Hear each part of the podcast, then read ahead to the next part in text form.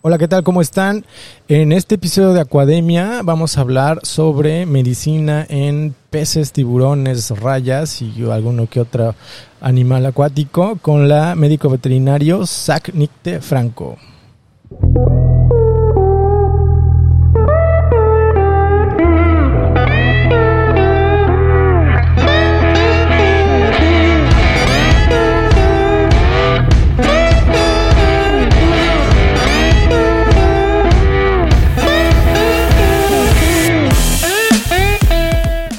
Hola, ¿cómo están? Bienvenidos eh, otra vez a Acuademia. Mi nombre es Emanuel González y hoy estoy junto con Arturo Romero. Hola Arturo, ¿cómo estás? ¿Qué tal, Emanuel? Buenas tardes, bienvenidos. Hola, Zach, ¿cómo estás? Hola, buenas tardes. Como ya les eh, mencionamos en, el intro de este episodio, hoy tenemos un tema súper interesante que pocas veces eh, quienes nos dedicamos a la medicina realmente tenemos en consideración, ¿no? Eh, ¿ya cuántos años llevas trabajando en, la parte médica de, fauna acuática? Y digo, eh, especialmente con, peces, ¿no? Digo, es más o menos como que tu, tu principal giro. Eh, bueno, llevo ya 10 años de experiencia eh, trabajando con fauna marina, con peces, con, con tortugas marinas, con invertebrados. Entonces sí es, sí es un área como muy, muy, muy bonita. Y que implica muchos retos también. Sí, digo, es, es, lo que venimos hablando aquí en la Academia y los, nuestros, objetivos, ¿no? El que realmente eh, quienes estén pensando o pensando dedicarse a esto, pues tengan como que las opciones y, a lo mejor los expertos mismos les, les platiquen bien cómo, cómo, por dónde podrían llegar, pero eh, respecto a, la medicina de, de, invertebrados, o sea, al menos digo, deberán saber que, que y yo fuimos a la misma, a la misma facultad. Eh, no creo que seamos la misma generación, tal vez yo sea una más arriba, quién sabe. Eh, pero, eh, digo, no me dejas mentir, Zach, o sea, realmente cuánta medicina de invertebrados acuáticos vimos en la carrera. Sí, de hecho, pues realmente son temas que pues nunca te enseñan, ¿no? Y ni siquiera tenemos noción que podrían existir. O sea, yo recuerdo que precisamente en la carrera, en la optativa de acuacultura, eh, nos dieron temas libres a escoger. Entonces, yo quise hablar sobre corales y la verdad recuerdo que todos me vieron como muy extraño y, qué es eso, ¿no? Pero, pero a la vez fue bonito porque, pues, o sea, de hecho nadie imaginaba que eran que eran animales y todos teníamos el concepto de que de que eran plantas.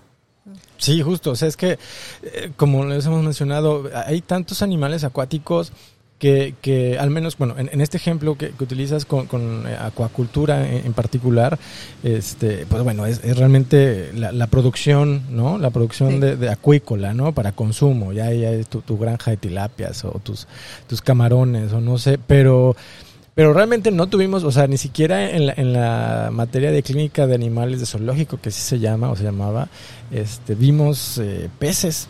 Sí, no, nunca. O sea, y mucho, ahora imagínate, este, corales, invertebrados, que algo que ni siquiera saben qué son.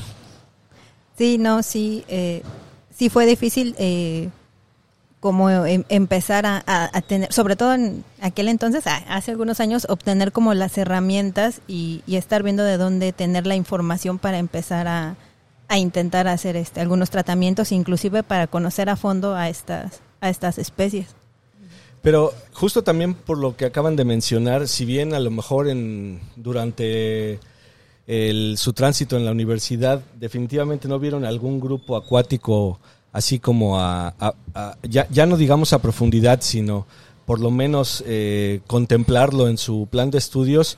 El hecho de que ahorita hayan mencionado varios grupos como tal implica algo muy diferente a lo que seguro vieron en la escuela.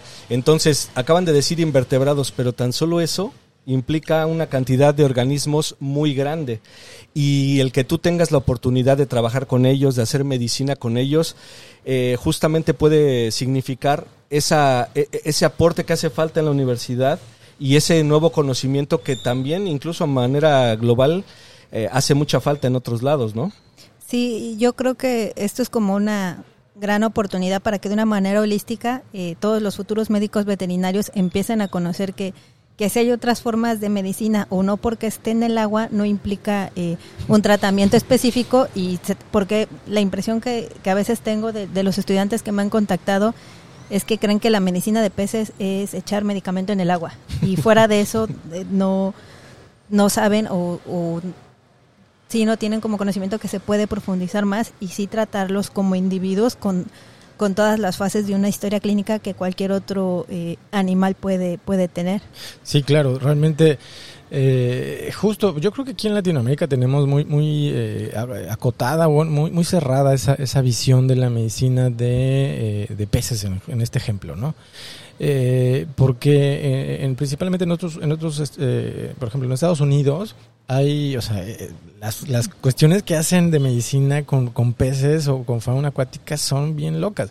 O sea, realmente justo estaba leyendo un, un, un artículo, una nota, en donde a un pez eh, globo le hicieron una cirugía de cataratas. Imagínate, allá en Estados Unidos, en el zoológico de Columbus, en, allá en Ohio. Entonces, o sea, a ese nivel eh, se puede hacer la medicina, ¿no? Sí, eh, te, yo creo que tenemos eh, todas las herramientas para empezar a profundizar. Eh, lo único que, que, tenemos que hacer es como aventurarnos a, realmente a hacerlo y, y, con la práctica vamos a ir descubriendo como pues muchos procesos, muchas cosas que, que realmente nos pueden funcionar y ayudar a estos organismos a, que tengan un, una mejor vida o un mayor bienestar, particularmente en los acuarios donde se alcanzan en algunos organismos longevidades muy elevadas. Entonces esto conlleva a que empiecen a, a presentar ciertos padecimientos propios de la edad. De la edad, exactamente. Sí, no, y aquí acaban de mencionar los dos algo bien importante y me gustaría hacer hincapié porque es parte del hecho de que la medicina con animales acuáticos sea como es actualmente, por lo menos en Latinoamérica y quizá en algunos países asiáticos, ni hablemos de África, ¿no? Y tiene que ver con el hecho de salirnos de lo, de lo que estamos acostumbrados a ver desde el punto de vista médico, ¿no? Con todos los terrestres, de, de verlo ya o abordarlo de una manera distinta por lo que implica el propio medio acuático, ¿no? Como reto también para la medicina. Lo que acabas de decir, no se trata simplemente de agregar algunos medicamentos o algunos químicos al agua, sino la forma de abordar los casos y, y de ver cómo esos animales pues son diferentes a los terrestres implica también ahí un desarrollo importante en ese sentido, ¿no? Sí, también es como muy importante hacer hincapié en que la biología de la especie siempre es como lo fundamental para empezar a iniciar un, un proceso clínico. Entonces de ahí la, la importancia de que haya plataformas eh, que nos den como esa información o, que ayuden a, obtener todo este conocimiento. Sí, porque, o sea, en, en obviamente en las materias, perdón, en las carreras de, biología tal vez, y, seguramente en biología marina, pues, pues sí tenemos estos, estas eh, clases de fisiología y anatomía de, de, peces, ¿no? O sea, por ejemplo. Pero pues en la carrera de medicina veterinaria no. O sea, y es, y es algo que se me hace súper, súper lamentable porque, eh, digo, hay un montón de animales, y eso, eso que me queda claro, pero pues bueno, o sea, el ser veterinario no, no te limita nada más a ser veterinario de pequeñas especies, o de perros y gatos, o, o de, de, no sé, animales de abasto, ¿no? Y, y desgraciadamente, o sea, como, o sea, desde mi punto de vista, el, la idea o, el interés que, algunos estudiantes pudieran tener sobre algún algún sueño o algo que vieron en la tele y que, que, realmente fue lo que les hizo decidir a estudiar esa carrera se ve completamente truncada y cortada y eliminada porque pues no hay eh, esos espacios o, esas cátedras, esas clases de las cosas que les interesan. Entonces, ¿cómo, o sea, a ti, en, desde tu punto de vista, bueno, desde tu experiencia, ¿cómo, cómo te fuiste abriendo paso? O sea, ya, ya nos dijiste que, que, en esta clase de acuicultura, pues tú fuiste ahí como que la, la aventada y, y, y, presentaste un caso sobre, sobre una, bueno, tuviste una, una presentación sobre corales, o sea, pero ¿qué más hiciste? ¿Cómo lo hiciste? ¿Qué tanto trabajo te costó? O sea, porque ahorita ya llevas, ¿qué? ¿Cuántos años trabajando con, con esos animales? Diez años, ya. O sea, ya, ya, ya llevas, tienes mucha experiencia, entonces, o sea, ¿Cómo fue que, que, te abriste paso para quienes este, nos pudieran estar escuchando eh, y, y, si tuvieran ese interés, pues, pues, a lo mejor puedan seguir algunos de tus mismas este, tips o recomendaciones? Sí, eh, bueno, inicialmente eh, me acerqué a la Facultad de Ciencias eh, a través del, del, equipo de buceo del EBC. Entonces ahí comencé a, tomar los cursos básicos Eh, posteriormente abrieron un diplomado de buceo científico, el cual ya tomé y ahí tuve la oportunidad de conocer a, a varios doctores ya especialistas en moluscos, en peces y fui con ellos que me fui acercando. Fui aprendiendo un poquito eh, por, ese, por esa parte del lado biológico, la importancia y de ahí todavía me cautivó más porque eh, nos enseñaron como los procesos de las colectas, los estudios eh, biológicos que se hacían y a través de ellos pude participar en algunas colectas. una muy bonita fue en la isla Isabel, que se ubica en, en Rivillagigedo. Ahí tuve la, la, oportunidad de estar colectando diferentes equinodermos, los cuales ya después eh, pues tipificaron las especies y todo, pero fue a través de ellos que me fui como involucrando. Eh, posteriormente, eh, cuando realicé mi servicio social, sobre todo en la FES, me fue un poquito complicado como encontrar alguna opción que me pudiera llevar a, a, fauna marina. Entonces realmente lo que hice fue que a través de la facultad, este, vi el departamento, creo que en aquel entonces era de eh, apicultura y otros organismos acuáticos. Entonces yo llegué así tal cual. a como así como los agrupan, o sea, todos los que no son como que muy interesantes los agrupan. De, hecho, todo pasa en la Facultad de, de, Medicina Veterinaria de, la UNAM, allá, allá en CEUS. Es así como que el departamento es de organismos acuáticos, cunicultura y apicultura. o sea, todos bien similares. todo junto, sí. Sí, de hecho yo a través de ellos así llegué, no conocía al profesor, realmente no conocía a nadie, y así literal llegué, toqué la puerta y mi nombre es Zach y estoy interesada en trabajar con animales acuáticos. Entonces fue ahí otra vez que me dijeron, a ver, ¿con, qué quieres trabajar?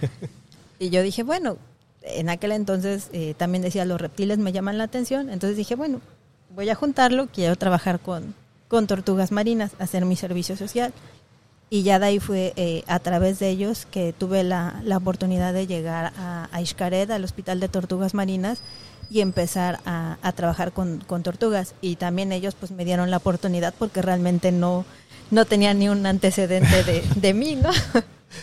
sí, y ahí creo que también es importante resaltar el hecho de esa necesidad de interactuar con otras disciplinas, ¿no? Bien afines, muy cercanas, no me cabe duda, pero que a final de cuentas el día de hoy eh, es lo que está permitiendo que se, que, se trabaje en diferentes áreas, con diferentes grupos, pero ya con una perspectiva bien distinta, ¿no? Muchas veces sí, los biólogos trabajamos como que a nuestro modo con ciertas cosas y ustedes, quizá los veterinarios, era, éramos vistos así como dos grupos aparte, ¿no?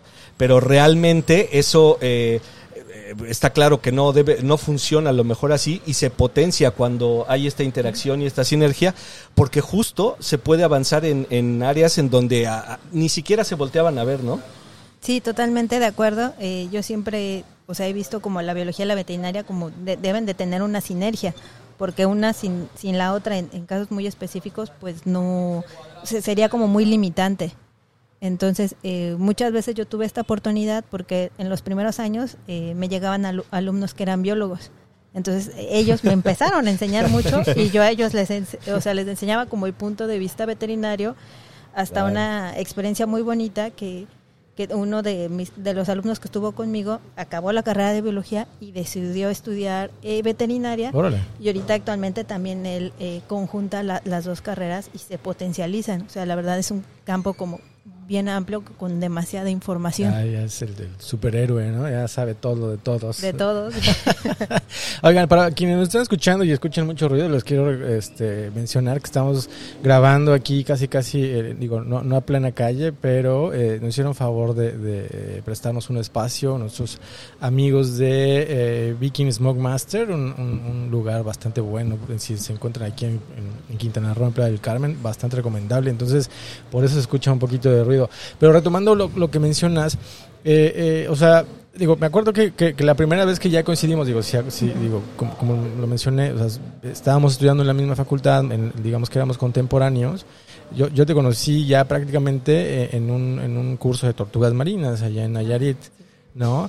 Entonces, ¿Qué, ¿Qué, pasó? O sea, bueno, empezaste con las tortugas marinas y ¿qué fue lo que te hizo como que girarte un poco más a, digamos que, invertebrados o, peces? Eh, bueno, después de que estuve como un poquito profundizando con, con tortugas marinas en campamentos tortugueros y todo, eh, tuve la oportunidad, o sea, a través de, Pronatura de ir a hacer este. Iba a trabajar con tortugas ahí a Recife Alacrán, pero justamente ahí eh, conocí a gente de la CONAM, los cuales estaban eh, monitoreando el, el, pez león y en los arrecifes de ahí. Entonces ya me junté con ellos, o sea, me, ah, me invitaron y ya este, estuvimos haciendo unos buceos y todo.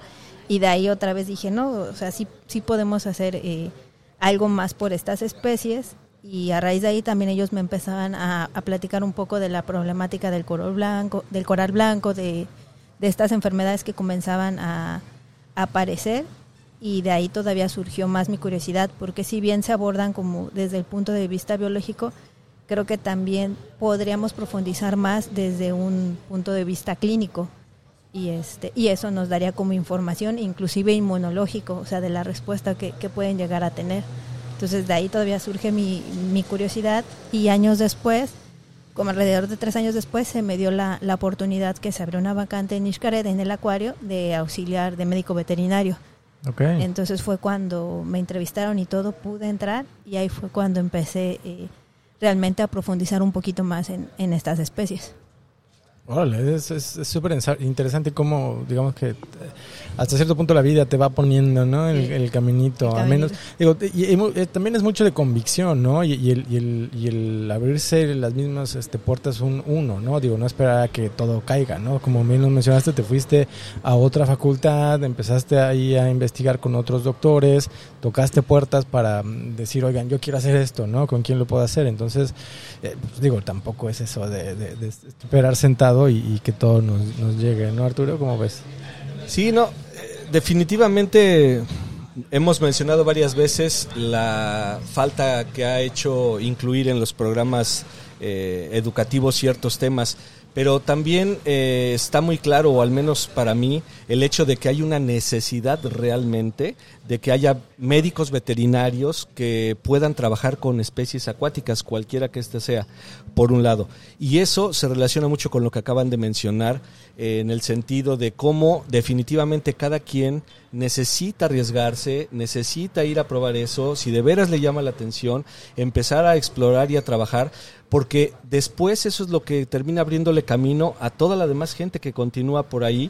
Y un poco esa es la intención también con esto, con estas eh, pláticas que tenemos y con esta, con estos mensajes que nosotros queremos transmitir, en el sentido de que hay cómo, sí puede costar trabajo, puede significar un reto muy grande pero si ya hay gente, como en este caso Tusac, que está trabajando con esas especies, entonces ya se pueden acercar a ti, ya te pueden consultar, ya pueden ir aclarando un poquito ese camino y también hacer ahora el propio, ¿no?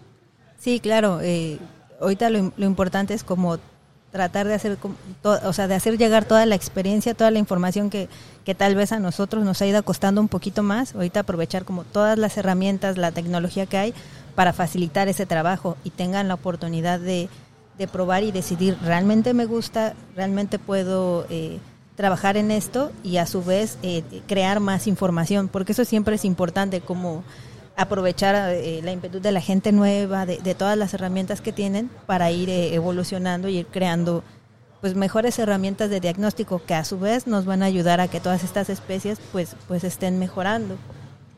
Sí, sí, seguro. Sí, vas, vas, Manuel. No, no, no, digo, es, es que es súper, digo, yo como, como veterinario, realmente me, me, me causa mucha, mucha interés el, el, hecho de cómo, o sea, cómo extrapolar justo la, medicina, ¿no? O sea, he, visto algunos programas ahí en, en, en, este, en la televisión o, o, he tomado algunos cursos y he visto cosas súper, súper locas que no, no pensaba realmente que, que, que se pudieran hacer. O sea, recuerdo haber estado en una plática en donde mencionaban que hicieron una, una cesárea, una raya. Imagínate, ¿no? O sea, digo, es, es, es, algo que, o sea, desde un punto de vista objetivo clínico, es obviamente completamente válido porque pues es, o sea, se puede hacer para poder ayudar a este, pues bueno, en este caso si hay alguna distosia o, al parto simplemente de, del animal, pero este, oh, esperamos a que pase este camionzote. Eh, pero realmente el, el, la idea de, de poder aplicar pues, literalmente todas las técnicas diagnósticas y, y terapéuticas de, de, que se utilizan a lo mejor en otros animales, obviamente adaptadas al medio acuático, eh, nos da un abanico de, oportunidades eh, inmenso, ¿no? O sea, eh, por, ejemplo, ¿tú cómo le hiciste, cómo fue tu, tu igual tu, tu, experiencia, tu camino para poder ya empezar a, aplicar estas, este, estas técnicas? Por ejemplo, la, anestesia, que es... O sea, sacas al pez, al pez, le pones ahí una manguera y haces un montón de cosas y, sigue vivo fuera del agua, oxigenado y, y está anestesiado. O sea, está bien interesante.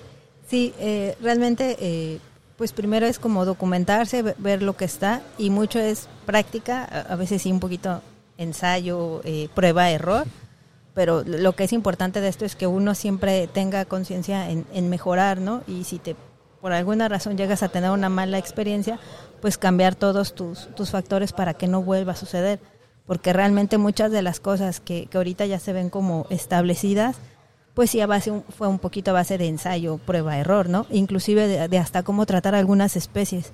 Eh, algunas eh, son demasiado nerviosas y, y de repente, eh, no sé, las quería tratar como, no sé, voy a poner un ejemplo.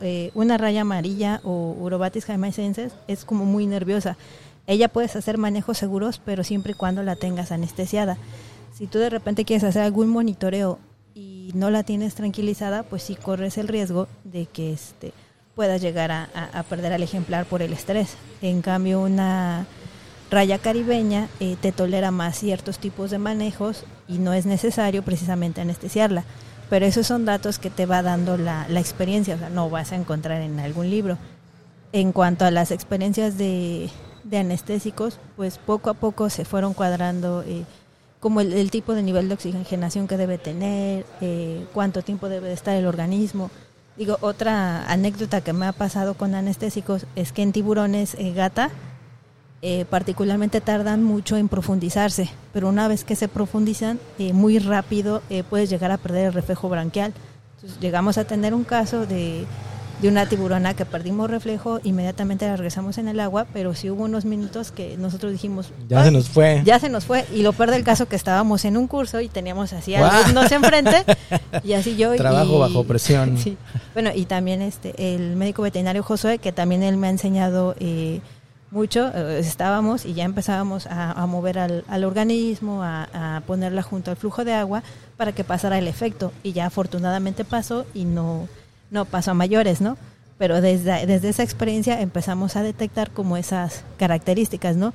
Y ahora lo que hacemos es que empezamos con dosis muy bajas del anestésico, aunque tardemos mucho tiempo en profundizarlo, pero ya sabemos que es lo normal y que así se mantiene, eh, cosa que es diferente con, con una raya. Con una raya puede eh, profundizarse muy eh, no sé, en 15 minutos aproximadamente, pero ella se mantiene estable hasta dos horas con esa dosis. Con ellas no tenemos ese problema. Pero igual eso fue a base de la experiencia. Con peces marinos, eh, cuando se pueden utilizar diferentes anestésicos, ahorita eh, voy a hablar del, del eugenol específicamente, en peces marinos con dosis muy bajas suelen profundizarse muy rápido y con ellos hay que tener eh, cuidado en los regresos, ya que a veces les pueden causar eh, algún tipo de, fase de, excitación.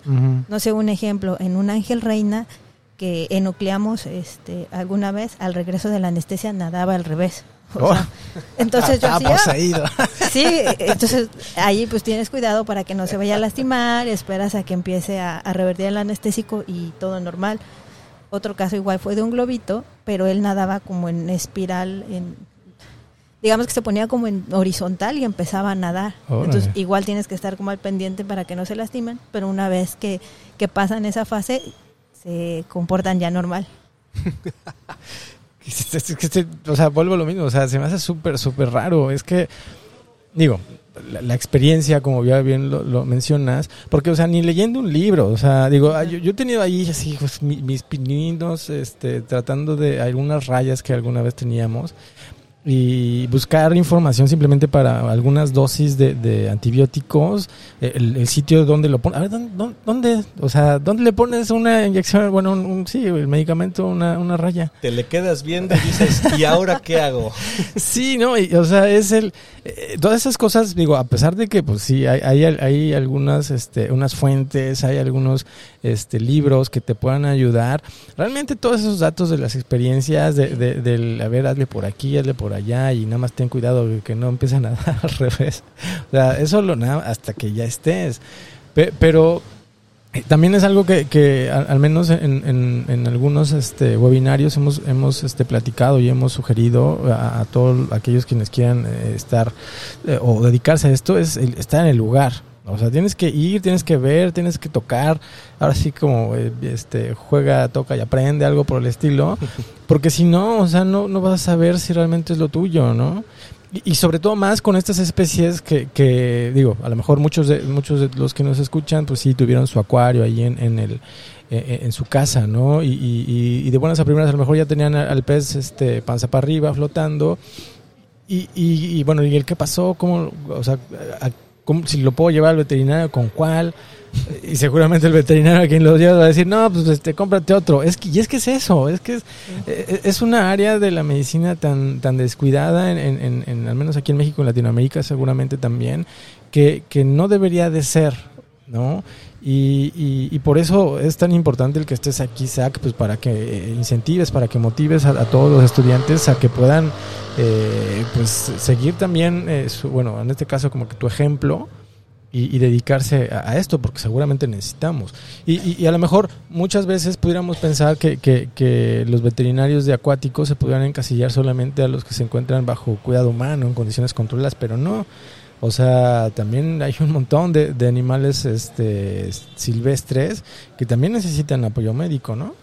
Sí, eh, sí, realmente, eh, más ahorita de repente con ciertos cambios que hay este, con el clima o sucesos de de contaminantes, o sea, siempre es como muy bueno que haya veterinarios que, sepan tratar esas emergencias, ¿no? Como hace algunos años eh, hubo una mortalidad de tortugas. Entonces, al momento un veterinario que está ahí, pues puede llegar y aprovechar y hacer la, la necropsia y obtener datos importantes. Este, ahora actualmente, pues con ciertos vertimientos de hidrocarburos y todo, pues también está bien que en la línea puedan actuar de manera eh, directa y eso va a agilizar, va a ayudar a las especies silvestres y va, eh, pues, digamos que es un beneficio para, para todos. Entonces sí es muy importante que pues que haya esta información, ¿no? Y que actualmente los estudiantes pues busquen las herramientas, inclusive, ¿por qué no en un futuro que se agreguen estas materias al, plan de estudios y, se empiece a dar esa, esa importancia que realmente eh, comienzan a, a tener?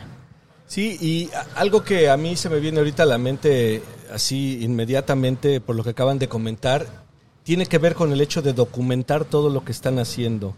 Acaban de decir que si voy a un libro y busco cómo tratar a una raya, difícilmente lo voy a encontrar, ¿no? O que si las dosis de, del medicamento o no sé, lo que se vaya a ocupar, ¿no? No, no lo encontramos tan fácil. Eso es algo también lamentablemente constante en muchas áreas, no solo en la medicina. El hecho de documentar las cosas, de a lo mejor poderlas publicar o presentar desde un punto de vista de divulgación o a, veces también en foros muy especializados, pero eso es algo que también es muy necesario y que especialistas como tú, que están generando ese conocimiento, que ya tienen esa experiencia, van a ayudar mucho si todo esto también de repente ya lo podemos encontrar por ahí, además de que obvio consultarte directo, ¿no? Sí, yo, yo creo que es eh, crucial como dar a conocer esta información, eh, ya sea eh, mediante divulgaciones o algo, pero sí es este muy importante. De hecho, en, en varios acuarios que de repente hay, hay, también colegas trabajando, pues cada uno va teniendo sus experiencias y sí es muy importante tener como un lugar para transmitirlas, porque hoy por hoy de repente mucho conocimiento se queda solamente en ciertos acuarios o con las personas que lo están trabajando y no se no se difunde porque una no hay espacios, a veces es como por el nivel de, de trabajo y todo, también a veces es complicado estar este escribiendo, pero creo que sí es como necesario o hay una necesidad de crear alguna red que se pueda a través de los acuarios dar esta experiencia. Sí, fíjate que también esa parte eh, nos hace mucha falta a, muchos de los médicos veterinarios aquí en México y yo creo, no, sé si en Latinoamérica también, pero en México, es el, presentar eh, en, foros eh, de, especializados, ¿no? En congresos, o sea, porque como que no, se nos da mucho lo de la escritura científica, ¿eh? O sea... Ahorita afortunadamente ya hay más y a lo mejor también puede haber en algunos este, ejemplares o algunas especies muy específicos que a cada rato, ¿no? O sea, por ejemplo en delfines seguramente sí hay varios, pero en otras especies pues no. O sea, también como que es, es algo que, que deberíamos de, de incentivar más eh, a, a que los estudiantes o los ya los especialistas o los egresados eh, pues compartan toda esa información, ¿no? Este, para, para justo el, enseñar y pasar, transmitir la información a las nuevas generaciones, porque digo, si no se pierde, o sea, literalmente, o sea, aquí, aquí no hay que ser envidiosos, aquí hay que compartir la, la información, el cómo le haces, cómo le hiciste, porque digo, si de por sí somos, bueno, son poquitos los veteranos que se dedican a eso, ahora que pues tengan esas este, actitudes de, de no, no este, querer, eh, digamos que compartir la información. Oye, a ver, ya hablando un poquillo más a detalle, este, ¿de, de qué se enferma un, un, una tiburón gata, por ejemplo? ¿De qué se enferman los, las rayas? Eh, pues de casos así específicos que he tenido, eh, fue una vez una tiburona hembra, eh, coincidió con la temporada de reproducción, eh, tomamos una muestra de sangre, pero eh, cuando la regresamos al hábitat, a, a, pesar de haber hecho como la desinfección y todo bien, pues los tiburones la empezaron eh, a morder las aletas, que es parte de, de su cortejo? proceso natural del cortejo, y se levantó mucho sedimento. Entonces eso de alguna manera eh, provocó que en, que en la pequeña, digamos, eh, función que se hizo, pues era digamos, un tejido que estaba con cierta continuidad. Entonces de ahí tuvo una infección muy severa que empezó a las aletas eh, dorsales, se empezaba a ver todo rojo, todo eritematoso y de un color blanco. Entonces ahí hubo la... Ah, espera que pase un poquito. hey, perdón, eh, perdón, pero es ruido ambiental. efectos de sonido. Eh, de ahí hubo la necesidad de, de llevarle una terapia con antibiótico y la manera que se optaba eh, por la gravedad de la, de la lesión que tenía pues fue inyectada. Okay. Entonces ahí lo que hicimos era que con a veces se podía por apnea porque se acomodaba como en una cuevita y justamente a la altura de la dorsal ahí poníamos la inyección debajo del agua y algunas otras ya con ayuda del, del tanque de buceo. Pero fue un caso, por la manera en que tuvimos que aplicar el, el medicamento y por lo mismo que estaba en digamos que en temporada de reproducción pues tampoco tenía un apetito como muy claro eh, que se pudiera entrenar diario ¿no? ajá, que se pudiera entrenar y aparte que pudieras dar algún medicamento vía oral, oral. Mm, entonces por okay. eso fue la necesidad de la inyección y pues fue como muy fue todo un, un reto en cambio con con las rayas sí hemos visto eh, como varios tipos de de padecimientos eh, alguno que recuerdo mucho que sí fue eh, que hicimos eh, histología y, y, llegamos a una conclusión en la resolución, fue una raya que solía apostarse mucho en unas piedritas. Estaba el fondo y había algunas piedras. El hábito donde están suele tener a veces filtración de agua de cenote, porque es un uh -huh. hábitat seminatural. Entonces comenzó a tener una dermatitis. Tomamos muestras y todo, y en los resultados del laboratorio se dio que estaba contaminada por pseudomona. Ya luego okay. leyendo un poquito más específico, ellas suelen eh, crecer un poquito más en lugares con salinidades un poco eh, menos elevadas, entonces con el historial de esta raya donde le gustaba estar, correlacionamos esa infección, mandamos a hacer el antibiograma, este nos llegó el, el resultado que era sensible a, creo que en aquel entonces fue gentamicina, entonces comenzamos el tratamiento y tuvo una resolución eh, adecuada. También algunas otras afecciones que llegamos a tener pues son por parásitos. Entonces, este, muchas veces lo, lo, que he visto es que es como por idiosincrasia de organismos. En el mismo hábitat específico. es muy específico. Mm. Algunos no pueden tener eh, una carga elevada de parásitos, particularmente estoy hablando de sanguijuelas. Estas eh, se suelen alimentar, de, son hematófagas y suelen estar en, en tejidos muy blanditos, como en opérculos adentro de la boca. Entonces, a esos organismos específicos sí hay que quitarlas de manera mecánica, las digamos que las revisamos todas mediante inclusive endoscopia, endoscopia. por el lugar uh -huh. donde se llegan a, a, acomodar, que es hasta, inclusive en la entrada del esófago llegan a estar. Wow. Y aparte de eso, las tenemos que suplementar con vitamina B y todo, porque al ser hematófagas y al tener cargas altas también les producen anemia. Entonces se hace se hace el cuadro como más eh, más complejo y más severo. Sí, justo en, en, este ejemplo que les, bueno, en este intento de yo ser un médico veterinario de peces, bueno, de, de, de sí, de, de peces, de rayas. En, este, en esta ocasión, como les mencioné hace ratito, eh, de, de, de, dónde meterle el antibiótico a la raya que tenía. También me pasó una vez que, que ahí el encargado de, de, de donde se tenían, eh, me dice, creo creo que, creo que trae una raya atorado algo ahí en, en, en, el opérculo. Y a ver, vamos a ver. Y, y, y sí se veía pues, algo, ¿no? Yo creo que es una, yo creo que es una de estas este, ligas para el cabello. Digo, no, ¿cómo crees? Y ya empezó a ver y, pues que resulta que eran sanguijuelas, entonces tenía como unas siete. Sí, sí. O sea, y yo las empecé a sacar sin saber ni idea qué carajos eran, perdón, pero las empecé a sacar y ya después, obviamente, pues, hilando, dije, ah, pues creo que son sanguijuelas, ok. Y ahí las tengo ahí guardadas, este... Pero, pero justo es eso, o sea, vuelvo a lo mismo. Oye, oye y, en, en las enfermedades, eh, digamos que infecciosas, las, las uh, bacterias sí, sí se, es un poquito más difícil de controlar porque por el medio donde están. ¿Es más fácil de que sean transmisibles o no? Eh, realmente, digamos que ya muchas de las bacterias de las que se contaminan ya están de forma natural en el medio. Entonces aquí la, la clave es como que mantener el hábitat estable para que no tengan como fluctuaciones y esas bacterias pudieran llegar a ser eh, oportunistas. Entonces, generalmente con las bacterias que llegamos a tener eh, ciertos problemas, pues son con vibrios, con pseudomonas, que son realmente las que más hemos identificado. Entonces yo siempre les he dicho que en, fauna marina, si mantenemos un hábitat estable, una nutrición adecuada, difícilmente eh, los peces van a tener algún, algún proceso infeccioso. Entonces eso es como lo, lo básico y es a lo que siempre trato de estar encaminada, como a tener las condiciones ideales para que no padezcan enfermedades.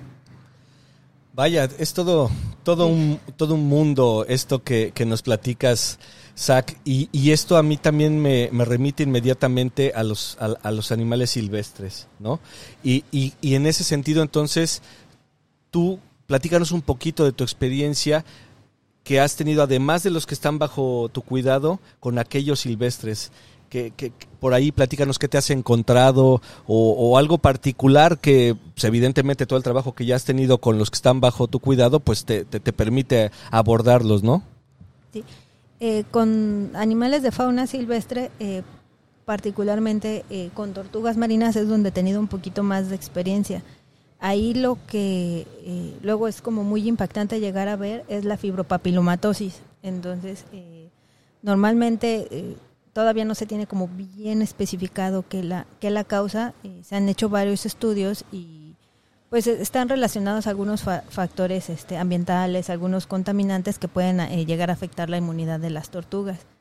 Entonces, eh, de repente ver que, esas incidencias tienden a ir aumentando a través de los años es, algo como una señal de, alerta que, que, sí tenemos que estar como poniendo atención en esos, en esos cambios climáticos. Ahí creo que es como algo muy importante en cuanto a fauna silvestre en cuanto a rayas, eh, realmente lo que he, podido observar en, vida libre es que ellas se suelen eh, autorregular mucho. O sea, cuando llegan a tener, eh, en este caso, sanguijuelas de, manera muy particular, ellas suelen ir a áreas donde hay ciertos limpiadores. Aquí en cautiverio yo he podido observar que los sargentos suelen comérselas. Entonces, en digamos que en vida libre es raro, sí puedes llegar a ver sanguijuelas que tengan dos, tres, pero es raro ver infestaciones como muy severas. Y si las llegas a ver, ya es como por un problema eh, secundario al, organismo. Eh, también otros casos que, he llegado a ver, eh, hemos tenido como la oportunidad de, en alguna ocasión entró una raya de, vida libre, con, era de talla pequeña, pero tenía una infección muy severa. Igual se identificaron algunos vibrios y ya ella la tratamos con, con antibioterapia y todo y sí resultó eh, favorable el, el caso. Órale, está interesante. Y sí, tienes toda la razón, digo, justo no, no es tan común ver animales visiblemente enfermos en vida, vida silvestre por todas estas estaciones de limpieza, ¿no? Como que toda esta eh, sinergia y, simbiosis que hay entre todas las, las otras especies, pues ayuda mucho a, que los animales se encuentren sanos, ¿no? Pues está súper, súper interesante. Digo, te digo, he tomado ahí algunos cuantos este, cursos, pláticas sobre sobre enfermedades de peces y esas cosas y, no, o sea, termino con el, con el cerebro saliéndome por los oídos porque es un montón de información, no, no, o sea, no, vuelvo a lo mismo, o sea, entiendo que, pues, la medicina se puede aplicar igual, pero pues aún, como les he dicho, o sea, no he tenido tanta experiencia como para poder hacerlo Y ahora que tú, eh, digo, estés, estés comentando todas estas diferentes enfermedades y cómo poder abordarlas, pues está súper, súper más, pues, pues hasta difícil de creer, como si se pudiera ver, ¿no? Bueno, decir, porque es que están, o sea, digo, eh, seguramente igual algunos de nuestros este, acuascuchos han, han visto posiblemente en, Animal Planet, por ejemplo, este, este programa de El Acuario, que es el de George Aquarium, ¿no? O sea, que es, o sea, digo, ahí sí es como literalmente estar en Hollywood, ¿no? O sea, ves este, pura ciencia ficción, casi, casi, ¿no? O sea, ves ahí como hacen una tomografía un pez dorado porque tiene un tumor y el tumor se lo extirparon y ya dices, wow, o sea, y, a mi beta aquí que tengo en mi pecerita, o sea, ¿cuándo le voy a poder hacer algo así, no? O bueno, ¿cuándo aquí en México se pudiera hacer algo así? Oye, y hablando de, de en, en dónde eh, aquí en México o en Latinoamérica, eh, ¿tú consideras que se, tiene un buen desarrollo o se está dando unos buenos este, pasos en el camino de la medicina en, peces o, bueno, digamos que fauna acuática? ¿no? Dejemos de lado a los delfines y a las tortugas porque como que son, bueno, los cetáceos y los mamíferos, para llamarlo más grande, y a, las tortugas porque, pues digo, creo que son un poquito los más estudiados y los más carismáticos y la mayoría de, las, de los estudiantes o las investigaciones se van, se van sobre eso. Pero de todos los demás, o sea, ¿dónde crees que se esté haciendo buen, buen, buenas, este, buena medicina? Eh, bueno, tengo contacto con, con, algunos colegas de otros acuarios de la Ciudad de México y de Puebla y ellos están como intentando eh, profundizar en, en, estos aspectos de, de los peces, de la medicina en peces. Un poquito la limitante aquí en, en México creo que también es como los presupuestos que destinan para la, medicina de, esas especies, eh, de repente también a, los colegas es lo que los los limita un, poco en, tratarlo. Y esto, perdón que, te interrumpa, y esto es por lo mismo de, es más fácil conseguir otro que darle tratamiento, ¿no? O sea, digo, ahí creo que estamos mal porque, pues digo, o sea, no, no son los animales infinitos, o sea, eh, pudiera ser a lo mejor un poco más, más sencillo el, reemplazarlo por uno nuevo si es que tenemos un criadero, pero seguramente, o sea, digo, yo, yo no, no, no conozco las, las, este, las este, costas de Puebla, no sé si está, o sea, como para, por ejemplo, una raya o un, un tiburón, o sea, no darle un tratamiento, ¿no? Sí, y, de ahí es como pues la necesidad de, de transmitir esto a, a, toda la gente, ¿no? Que, que vean el valor que tiene el la labor de un médico veterinario eh, para salvar a las especies y, cambiar como el chip de, ah, no importa, hay recursos infinitos, que realmente es una mentira y es totalmente falso.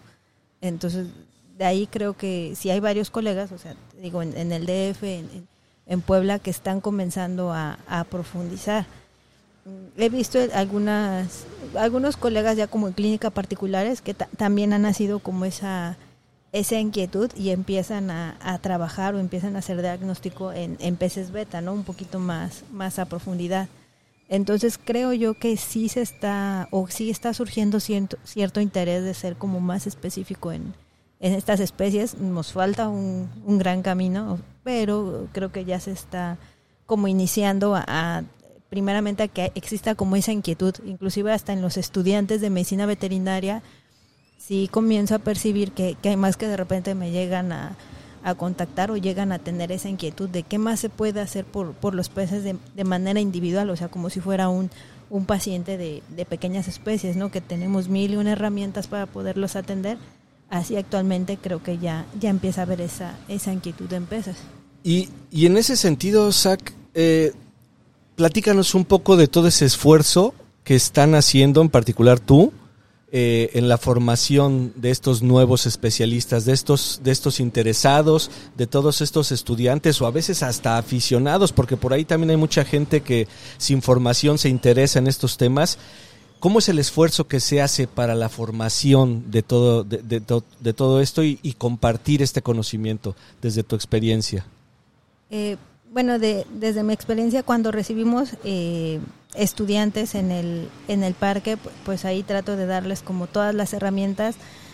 Los enseño a investigar también, o sea, que hagan eh, búsqueda científica, porque también de repente no, esas herramientas también vienen un poco un poco este no tan fomentadas, ¿no? Y como que es lo que les decía, bueno, hace rato, o sea, esperamos a que nos llegue todo. Digo, ya esta, esta nueva, eh, digamos que, ay, se, me olvidó ahorita cómo se dice, de, la necesidad de tenerlo todo ya, ¿no? O sea, la verdad es que ah, para veces algunas yo creo que cosas es bueno, todos estos nuevos cambios de, la generación, pero hay otras cosas que no. O sea, creo que justo en, en, este sentido de, de, convertirte en un experto de de tener la experiencia, el, tiempo es, es, clave, ¿no? Seguramente. Sí, eh, realmente sí. Y pues con ellos trato primero de inculcarles esa búsqueda y ya después con toda la experiencia pues trato de, de irlos guiando y sobre todo de sembrarles como esa inquietud de, ¿saben qué? Sí se pueden hacer las cosas, sí podemos probar. Ah, y no es que sea una, una limitante. Eh, también en, como pláticas a distancia eh, hay eh, ciertos colegas que están en universidades, ahí en, en Cuautitlán, en la Universidad de San Luis, y a través de ellos a veces damos pláticas como mostrando lo que se puede hacer para despertar ese interés y que ellos conozcan que realmente sí es posible hacer medicina veterinaria como tal en estas especies. Entonces por el momento es lo que lo que estamos haciendo y pues estamos abiertos a que cualquier estudiante que tenga la inquietud eh, pueda llegar con nosotros a través de un servicio social, a través de un tema de tesis y poderlos enseñar. Órale, está súper. y, fíjate que haciendo haciendo ya como que memoria, ya que me este, hilando todo, tienes completamente la razón, porque eh, digo, número uno, pues sí, ya tengo un, rato que no estoy en la, en la escuela, pero como que hubo un tiempo en donde que, eh, se, la, el interés por estar con mamíferos acuáticos, por ejemplo, estuvo, ¿no? Y fue como que la moda. Y creo que ahorita, o sea, esa moda ya se fue un poquito de lado y ahorita está la, la moda de, irse a, a, cosas pues, más distintas, para llamarlo de un modo, ¿no? O sea, eh, eh, los peces, por ejemplo, o, medicina de invertebrados, no necesariamente acuáticos. Entonces, creo que ahorita como que está saliendo esa moda, ¿no? Sí, sí, yo lo he percibido como con los estudiantes que se nos acercan, que, tienen como ese interés de a ver qué más se puede hacer, aparte de producción, aparte de pequeñas especies, aparte de la medicina de fauna silvestre que ya comúnmente se conocen, es hay algo más y están volteando a ver estas, estas especies. Entonces siento yo que sí hay que aprovechar eso y, darles las, las, herramientas para que se vayan formando. En Estados Unidos hay, un, doctor bastante reconocido, de hecho este, se llama Gregory, no, recuerdo muy bien su apellido, que él ha sacado, de hecho en este, en este año sale su segunda edición de Medicina en Invertebrados. Y está súper interesante todo, o sea, porque digo, y habla en invertebrados en todo, no solamente acuáticos, o sea, porque ven desde tarántulas, arañas, obviamente cuestiones ya acuáticas, este, este, ¿cómo se llaman estos? Erizos, estrellas de no manches, está súper interesante. Y eso, o sea, cuando la verdad en, en, la licenciatura ah. una clase de esas, ¿no? Entonces, digo, qué, qué bueno que ya se está abriendo más, más esta estas opciones, estos, este, o bueno, el interés por parte de los estudiantes cada vez está siendo más, más grande y, ojalá pudiera, pudiera eh, tener eh, un, resultado adecuado para que las mismas instituciones educativas pudieran voltear un poquito más los ojos y darle un poquito más de, de, este, importancia o atención a, a, estos temas que seguramente yo, yo ahora sí que, si, me preguntan qué es como que mi, mi, percepción o uno de mis anhelos, es que en no más de 5 o 10 años ya tengamos como que muchas más de estas clases, en, en tanto en, en, las carreras de medicina veterinaria y incluso también en biología, ¿no? O sea, tener un poquito más de información en, eh, de, de, algunos organismos más específica que, que pues, lo que se está haciendo o lo que se está dando hasta ahorita, ¿no?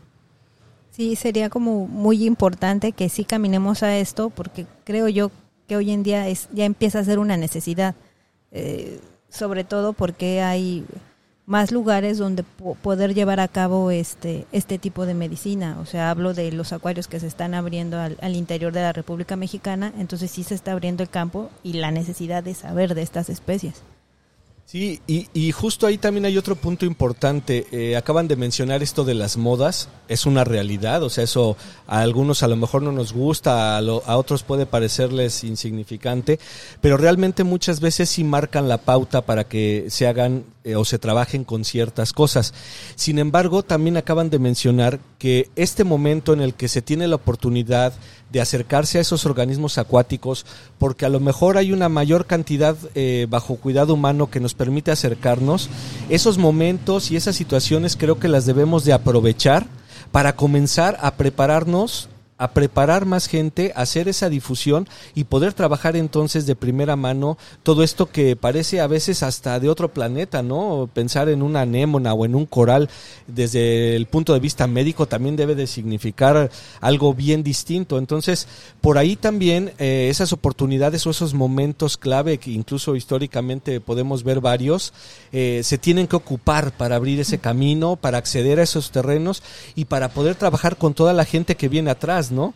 Nos has platicado mucho del trabajo que realizas. Evidentemente no te debes de dar abasto día a día, ¿no? Con tantos organismos, tantas especies y al mismo tiempo formas algunos estudiantes, al mismo tiempo tienes que atender algunas situaciones incluso de la vida silvestre y entonces a veces eso termina siendo un, una limitante, pero eh, de cualquier manera existe la necesidad de trabajar, tú tienes la disposición de hacerlo, por ejemplo, y además de compartirlo. Entonces esto de alguna manera también hay que detonarlo cuando se presenta y aprovechar para abrir e, ese camino tan difícil que muchas veces nos cuesta horrores, ¿no? al inicio. Sí, sí, totalmente de acuerdo. Creo, creo que este es un momento que hay que, que hay que aprovecharlo y explotarlo al máximo para, digamos, marcar los nuevos senderos que, que llena a todos los, los estudiantes que vienen detrás de nosotros, porque al final y al cabo ellos se van a quedar con, con pues con, con todo esto, ¿no? está la necesidad de seguir creciendo, de seguir creando y qué mejor que, que tengan las bases para hacerlo.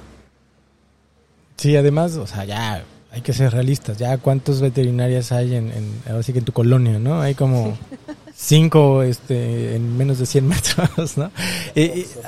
Y, y, también, o sea, digo, si, lo queremos ver, o sea, aquí yo, yo veo dos cosas, ¿no? O sea, como que, ok, el veterinario que eh, se dedica a los acuáticos, que está en un acuario, que está haciendo investigación con animales de, de este, vida salvaje o silvestre, este, eh, y o la opción del médico veterinario que tiene su consultorio especializado en fauna, digamos, acuática por llamarlo de un modo, ¿no? A lo mejor exótica, eh, pero, o sea, que, que, sean de los pocos que, que, sean tan especializados como para que le, lleven ahí su, su, pez este dorado, su, su plecustomus, o, o, no sé, o digo, otro tipo de, de, animales y ya abrirse también esa parte, de, digamos que la parte económica por ese lado, ¿no? Porque como yo, yo, siempre he dicho que la medicina veterinaria puedes este, trabajar desde este, haciendo quesos, este, parte de microbiología hasta pues trabajar ya con especies más, más grandes, ¿no? Investigación incluso. Pero difícilmente hemos sabido aprovechar también las bondades de, de, poder abarcar tantas cosas. Entonces, el, el hecho de que nos podamos, pudiéramos, o, quienes nos escuche, se pudiera especializar en, en, en, medicina de peces, por ejemplo, y tenga su, su práctica privada, eh, pues es una buena opción ahorita lo que estábamos mencionando de, estas modas, o sea, por ejemplo, si me ocurre esta, bueno, me viene a la mente que, por ejemplo, en Japón toda esta moda que ya tiene muchos años de tener eh, escarabajos como mascotas y pagan una la, nototota para tener los escarabajos, ¿no? Entonces, esa es una idea. Y, la otra es que hablando de, los de los acuarios que se están abriendo en, en muchos lugares, o sea, hace hace ya algunos años, este, digamos que anteriormente, en la época antes de COVID, eh, leí algún, algún artículo eh, eh, referente a, los acuarios y, decían que esta industria estaba creciendo, pero así cañón, no solamente en, en México, sino a mundial. Entonces, esta también apertura de estos centros, o sea, e, es también una oportunidad para que por profesionistas especializados estén trabajando con estos animales. O sea, por ejemplo, no, no sé si, si el siguiente año se va a abrir en, en, en Abu Dhabi eh, un nuevo acuario, el acuario más grande del mundo, de SeaWorld. O sea, y de hecho, afortunadamente un, un amigo este, se fue para allá a trabajar desde aquí de México. Entonces, y hay otra chica que está trabajando, una, una acuarista, que es médico veterinario, también está trabajando allá. Entonces, estas oportunidades eh, se presentan y cada vez se van a presentar un poquito más, porque también seamos honestos, o sea, la, la situación ecológica pues está cambiando muy cañón y desafortunadamente muchas de estas especies solo las vamos a conocer en, en- en- lugares como este. Lo que digo, sí es un poco desafortunado, pero también nos trae estas oportunidades laborales para poder estar allí y para poder ser el médico especialista en caballitos de mar, por ejemplo, se me ocurre, ¿no? Oye, y hablando de, bueno, ya de caballitos de mar, digo, ah, ¿has tenido ahí experiencias con, con ellos? Este, de, has- has- ¿De qué se, de qué se este, enferman los caballitos o qué? Sí, de, hecho los caballitos son una, una especie como bien, ¿cómo decirlo? Eh, son muy, fascinantes, o sea, es- estar trabajando con ellos ahorita eh, me ha permitido descubrir ciertas cosas y, y acercarme. Eh, normalmente ahorita con lo que le- hemos eh, lidiado es con enfermedad de la burbuja. Eh, de repente cuando hay eh, micro o inclusive, o inclusive pequeños niveles de que está muy saturada el agua, eh, suele liberar y, y suele producir eh, gas interno y pueden ir burbujas a nivel subcutáneo. Ah, Hablas de, de oxígeno, ¿no? O De sea, oxígeno. ahí está Puede ser oxígeno, o otros gases. Son muchos, disueltos ajá, en el agua. son gases disueltos en el agua, es general, no solamente tiene que ser Ok, eh, oxígeno, pero estos se ven reflejados a nivel subcutáneo, se puede ver reflejado inclusive ya a nivel eh, digestivo y interno. Y esto lo que puede llegar a provocar es que si tú tienes una acumulación excesiva, eh, como la cavidad de los caballitos eh, es muy pequeña, suele oprimir a los demás órganos. Entonces ya eso puede llegar a causar lesiones. Entonces esa, eh, te puedes, en los machos te das cuenta más fácil porque como tienen la bursa es un área muy vascularizada y ahí se tiende a liberar más gas. Entonces rápidamente ves como esta se llena y flota. Saliendo de las burbujas. Saliendo de las burbujas. Pensando que es otra cosa. No, entonces, entonces de repente ves que empieza a flotar raro y Oh. Lo que normalmente eh, yo he hecho es voy, les tomo una radiografía y veo que es una radiografía en, en, en caballitos de mar. Ahí va nada más para que. Eh, Entonces ahí, a, a partir de la radiografía ya me deja ver eh, como qué áreas suelen tener más gas. Inclusive he llegado a ver hasta si puede ser algún proceso infeccioso por la forma en que se acumula el gas y llegas a ver los, los intestinos. Entonces ya eso me da pauta a un tratamiento. También con los caballitos de mar, eh, la experiencia que he llegado a tener es eh, sondearlos. Eh, muchas veces por algún eh, proceso eh, patológico pierden el apetito, pero al tener su tracto digestivo bien cortito tienen que estar comiendo de manera, digamos, frecuente. Entonces, para evitar que, que empiecen a bajar de, de peso, eh, realmente les hemos sondeado, utilizado náupleo, que es la, la cría de la, de la artemia, Ajá. y ahí con una pequeña cánula y todo, y ya este, O sea, hemos a ver, hecho para, los para empezar. ¿de qué tamaño es un, un caballito de mar? ¿Unos que 15 centímetros? Sí, más o menos, depende de la especie, Eh, bueno, a veces más ajá. pequeño. Pero, pero estás hablando de qué tipo de equipo y de qué tamaño de Exacto, equipo eso iba. necesitas para hacer una hacer, sí, un sondeo a un a un caballito de mar. caballito de mar que la boca además es Chiquitita. bien estrecha. O sea, a ver, sí, como que nos vendría bien un poquito de claridad en ese sentido. Eh, normalmente utilizo eh, venoclisis, eh, la, la más pequeña, este, a veces para neonatos, y esa, eh, cuando se puede, a veces la, la corto un poco, mido el, el diámetro de, bueno, lo largo, más bien la longitud del, del hocico del caballito de mar, y más o menos este, esa es la que, la que suelo eh, utilizar. Tengo cuidado de, cuando metes la cánula hay que tener cuidado de no llegar a lastimar branquias o corazón porque es- está este, cerquita. Y otro tip es que tienes que quedar un poquito atrás de branquias porque si tú empiezas a introducir el alimento, si no metes a la longitud correcta, pues todo el naplo empieza a salir por la branquia. Entonces vas viendo cómo sale y, y realmente no estás eh, aportándole nada. Ah, ya, me estás echando mentiras. Esto ya es un- un- una fantasía. Oye, pues miren, o sea, es súper, súper interesante todo lo que un médico veterinario de, de- de animales acuáticos puede hacer. O sea, espero que, que, que pues, les haya dado más curiosidad a quienes eh, nos estén escuchando, eh, algunos médicos seguramente, espero, o estudiantes de medicina, y pudieran este, incentivarse tanto que se pudieran llegar a dedicar a esto, ¿no? O sea, es que es súper interesante, o sea me imagino que la primera vez que lo hiciste sí fue así como que era por dónde empiezo, ¿no? Sí, todo se me escapaba por las Realmente no, no sabía cuánto estaba. Y la, y la manipulación, ¿no? También, o sea, pequeños, frágiles, eh, los espacios donde puedes trabajar con ellos también te limitan mucho, entonces no sé, a mí se me ocurre de repente que a lo mejor hasta necesitas por ahí algún lente o algo por el estilo para poder hacer las, los manejos con mayor precisión, porque si no, o se va para otro lado o, o, terminas haciendo otra cosa, ¿no? Sí, de hecho, para hacer como inspecciones clínicas, eh, de repente utilizo el apoyo del, del estereoscópico porque ahí es cuando se ven las, las lesiones. O sea, para saber si, si de repente tiene alguna lesión en piel, o sea, lo tienes que ver por ahí porque visualmente difícilmente la ubicas. O ya cuando eh, llega a ver este, a la necesidad de hacer alguna necropsia, igual la tienes que hacer en el estereoscópico para poder ver realmente las lesiones y los, los órganos afectados en el, en el caballito de mar. Entonces sí. No, está, sorprendente, de verdad. Este, pues nada, digo, ah, digo, a quienes quieran contactarte para poder, este, digamos que a lo mejor estar en un servicio social o, un proyecto de investigación, de tesis o algo, eh, ¿cómo lo pueden hacer? Eh, a través de mi correo eh, es sfranco.ishkaret.com, entonces ahí les puedo eh, contestar cualquier duda, dar cualquier información que necesiten. Perfecto, igual si, si también quieren que, que, que Zach este, nos acompañe o, este, hagamos algún, algún curso, algún webinario sobre medicina en caballitos de mar, estaría fantástico, ¿no, Arturo? Sí, no, además también por lo menos ahorita ya tenemos claro a dónde llevar al doctor a mi pez. ¿A dónde llevar al doctor? Solo, aquellos quienes estén fuera de, Quintana Roo van a tener que, bueno, que venir. Opción ya existe.